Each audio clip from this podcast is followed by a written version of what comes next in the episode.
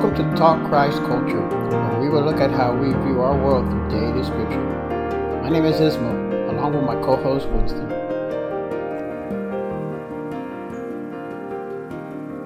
Brother Winston, we are in Greensboro. Well, currently we're in Kernersville, North Carolina, heading to Greensboro, uh, North Carolina to uh, attend this uh, Baptist convention. Enjoying the weather. Enjoying the, this good, cool weather. First of all, let me give thanks to Victoria and Jesus, located at 800 Northwest 102 Avenue in Pembroke Pines, Florida 33026. They're emailed at info at vjesus.org. Their phone number is 786-401-2442. They have a Sunday service in Spanish at 2 p.m. and Wednesday night Bible studies at 7:30 uh, p.m. But we're here uh, because we were we were we were honored and privileged to be invited to come to the inauguration of Victoria Jesus in North Carolina. Um, what you thought about that yesterday? It was a wonderful time. Uh, we we had uh, by the grace of God, we baptized five people. That's a good uh, way to start a new church. And tonight we have the what we call the grand opening services. Good, and we'll talk about that uh, later on. But uh, right now, we want to uh, welcome Pastor Walter Overman. Uh, he currently is the main pastor at Main Street Baptist Church, located at 126 North Main Street, Kernersville, North Carolina, 27284. Pastor, how are we doing? I'm doing just fine. Yeah, is that uh, first time? First time doing a podcast? It is. it's my very first time. Yeah, good, good. So, so tell me, um, how many years you've been you've been Ministry. in ministry? I have been a full time senior pastor for a little more than seven years. Seven years, and at this local church. For, This is my second pastorate, and so I've been here for about five and a half years. and and uh, you you you have family. I do. Uh, I am uh, the husband of one wife and the proud father of four beautiful, wonderful children. You know, I, when I first came to this church, I saw the the, the antiquity of this church. I like the the old brick style and stuff like that, and I see that you have a daycare also that uh, you take advantage of. It uh, helps you with your ministry. It- It's a, it is a huge advantage, you know, to us personally as you know as the church. It's a it's a ministry that we offer to our community. We are, I think I explained to you yesterday, probably the most affordable daycare in our area. Um, and so we try to use that as a ministry to, to help families, specifically families that you know might have that financial need. I don't know how much you. It may have been, been a while since you've been maybe even needed a, a daycare, but Yeah, daycare is expensive. It is ridiculously expensive. There are families that spend $300, $400 a week, sometimes more than that, just to have their children in daycare. So we're able to offer uh, an, a, a really affordable option for families in Kernersville. That's part of our ministry. Um, so I'm really blessed to be a part of that. I know, and and God has blessed you with, with a lot of uh, a lot of uh, how do I say rooms here where you've you know you've used your resource now to provide a home and a church for for uh, a Spanish speaking uh, church, uh, Victoria and Jesus. Uh, tell us how that union came about. Sure. Well, I you know I know. Uh, I think I shared some of this last night. You know, from my perspective, that started coming about when we as a church started praying specifically in back in the spring, April or May, somewhere in there, where we set aside a specific day and a specific hour uh, to come together and to pray intentionally uh, that God would use us uh, in in ways that He had never used us before as a church to reach beyond the walls of this building. You know, a lot of times we church going folk, folks, we spend a lot of time in prayer for the sick, praying for our you know our great aunt Sally, you know, and her cancer or whatever, which is fine. There's nothing wrong with that.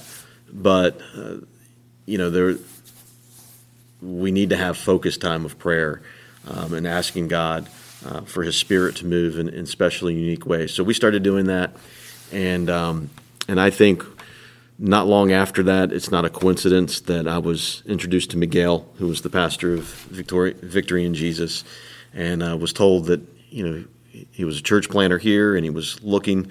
They needed a, a public place to meet, and obviously we've we've got the space to do that. And so I met with Miguel, and we got to know each other, and I heard his story, and I got to hear and, and feel a little bit about his heart for for missions and for the gospel, and I felt convinced that it was a good fit for us. So. You didn't think that it would be a Hispanic uh, church, or what, what kind of other cultures are around here that could have approached you? Well, um, so it- there's there's primarily, I guess you would say, as far as I know, I'm not an expert, but probably three cultures in this area. So the Anglo culture, the African American culture, and then the Hispanic culture. And um, so we actually had, I had an Anglo church planter approach me about a year ago and asked if um, they could use our facility. Very similar experience. And I actually had to I had to think about it and, and I had to tell them no and, and here's why. We had I say we before I was the pastor of Main Street Baptist Church. They did something similar with a purely Anglo church plant. The church plant came in and the bottom line is it did not end well for our church. They ended up leaving and when they left, they took more than who they brought. So you brought in competition, basically. Well, they brought in competition. Yeah, and it wasn't it wasn't supposed to be like that at Right. first, uh, but that's how it ended. And so you know, our folks still have a really bitter taste in their mouth, you know, with that. And so I didn't feel comfortable going down that road. But Miguel, Victory in Jesus is a totally different, totally different situation, totally different scenario. Spanish speaking, I don't speak Spanish. Hardly anyone in our congregation speaks any Spanish at all. So you're talking about a, a group uh, that is being targeted with the gospel that we as a church would never be able to reach. Practice the same faith as uh, you guys, Yes, uh, only in only in Spanish. right. And one thing I want to go back to what something that you said because uh, intentional. You start praying intentionally, and sometimes we as a church, as a Christian, we pray for a lot of things, but we're not intentional about. We say, God, you know, we use us, but we're not intentional about. And that, that that's the clue there to be intentional about something that we want to do for the kingdom. Yes, I I really, really from the very early beginnings of my pastoral ministry, when I started down this path, I I noticed, like I mentioned, you know, we, we do a lot of praying when we gather, but a lot of it's for healing for the sick and, a better job, a good family. Uh, my children, they're going to the military, and Right. It, it's usually prayers that are focused on our interest, our personal interest, or things that are, are going to be good for me. Um, and so I just said, you know, and, and God had really been, I I think, trying to get me to do that for a while. And I finally just said, okay, let's just do this. And so I told our church, I said, Mondays at noon in the sanctuary, we're going to begin praying and we're going to gather to pray and the only thing we're going to pray for is that god would use us to reach the people beyond the walls of this building I was going to ask you, was this just a group of leaders, or was the whole membership? well it was you know the entire membership was invited uh, so anyone could come Great, great. And and you found their their acceptance, their reception pretty. Um, the reception was fine the the turnout wasn't as much as I would have hoped for, you know, as a pastor. Um, but that's fine. you know, where two or three are gathered, Yeah. the You know- Lord is there. Because considering what you guys experienced before, they were probably saying, Here we go again. Yeah. Yeah, maybe, maybe. But you know, uh, uh, uh, when you say uh, toward noon, once a week, you invite the congregation. Remind me to the last revival we had, uh, the late man revival. It started with uh, this guy in Brooklyn, just asking uh, uh, the, these local pastors to allow him to pray for a revival. Yes. And that's a revival just in one heart, willing to give itself to, uh, completely to God. Yes. You know, I, I, I don't know, uh, you know, Matthew twenty-eight, talking about going out making disciples, uh, across the nations. Um, Do you, re- do you realize you letting out your resources here to Hispanic church? A lot of these people that come from the other countries probably haven't been in North Carolina.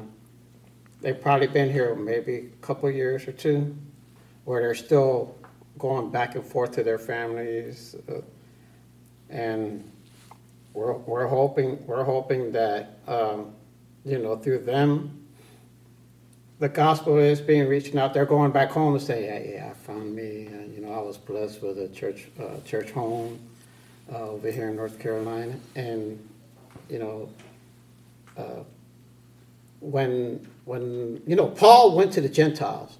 He went and, but Peter stayed home to do preaching in his own backyard, more or less. Yep. Right? He didn't go nowhere. He did a little bit of, you know, do a little bit of both. And, you know, I'm not, not patting you in the back. I know you don't want praise from man, right? I don't, no. Your, your, your, your uh, ultimate is God's glory. And uh, you're just waiting for, you know, God to say, you know, good, good steward, well done, faithful servant, you know. And uh, as I was telling you before, you know, those who, there are some, there are many who will want to do it out of, out of, out of bad intentions, bad motivations. I was reading Gal- Galatians to you about, uh, for the one who sows to his own flesh will, will from the flesh reap corruption, but on, on who sows to the Spirit will from the Spirit reap eternal life. Um, this is this is where you know I know you you'll be blessed. Your reward uh, is in heaven, and you know that your your, your labor is not going to go in vain. Um, I know Pastor Winston who helped Miguel start Victor- Victory in Jesus. I know he's grateful, he's appreciative. I know a lot of Hispanics would be appreciative. Uh, but like you say, there's probably 3,000 Hispanics people around this neighborhood. From my understanding, the, the Baptist State Convention of North Carolina has done a, a tremendous amount of research in demographics all across the state of North Carolina. And some of the research that, that uh, was given to me indicates that some, uh, right around 3,000 Spanish-speaking people live within a three-mile radius of our church building. Uh, how old is that? Uh, That's just, I'm sorry? How old is that demographic? Because I know that uh, we, I know a- about few people from South Florida that have recently moved to North Carolina, so it's more. I think those numbers are within the last five years, Okay. Uh, um, but I'm not sure exactly, you know, how fresh they are. Um, but they were definitely a few years old. But it just gives you kind of an idea. Yes. And that's just a three mile radius of here. You know, there are thousands more beyond that, you know, in the area of Kernersville, Greensboro, Winston-Salem itself. It's a huge demographic. Oh, well, hopefully that uh, Miguel and his, uh, I mean, we don't want to make it sound like a, like a, like a business, but his marketing team can reach out and let the, Sure. let the public know that this church now does exist and will come. And uh, again, uh, may God bless you for lending out your resources. May He bless you abundantly. Oh, Well, we thank you, brother. Sure. Um, pray for you and your family, for this church.